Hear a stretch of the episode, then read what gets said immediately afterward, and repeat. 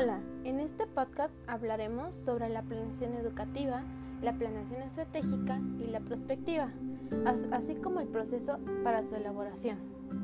Primero, la planeación educativa se encarga de especificar los fines, objetivos y metas de la educación. Gracias a este tipo de planeación es posible definir qué hacer y con qué recursos y estrategias. Implica la interacción de diversas dimensiones. Por ejemplo, desde el aspecto social, hay que tener en cuenta que la escuela forma parte de una sociedad y como tal, los cambios que experimenten trascenderán.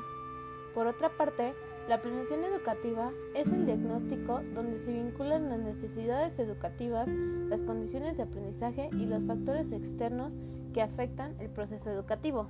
La otra planeación es la planeación prospectiva, para abordar la planeación, primero partiremos de lo que no es una perspectiva, y si bien es cierto que podemos plantear escenarios futuros, los cuales mejoran algunas de nuestras necesidades, sin embargo, no es como una bola de cristal en donde pueden percibir el futuro, por lo que podemos decir que predecir es distinto a planear.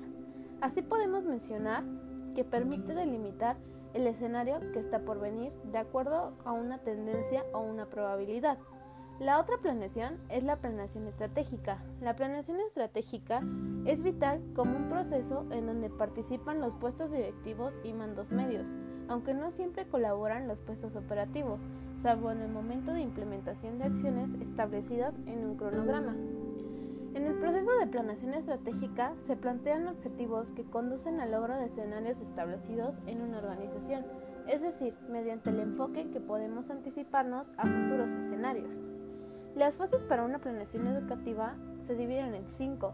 La primera es el diagnóstico, es tener una perspectiva realista de la institución para construir un plan de trabajo. La segunda es el análisis de la naturaleza del problema, descripción de una forma concisa, objetiva y de la problemática y cómo resolver las necesidades. La tercera es el diseño y evaluación.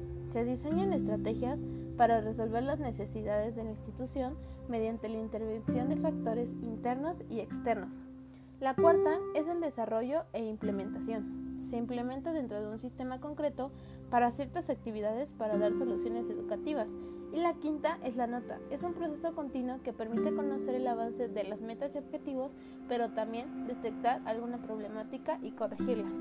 Después de tener nuestra planeación, podemos hacer nuestro análisis FODA para conocer nuestras debilidades, fortalezas, amenazas y oportunidades. De esta manera podemos hacer una mejora a nuestra planeación para que ésta se aplique más al proceso de enseñanza-aprendizaje.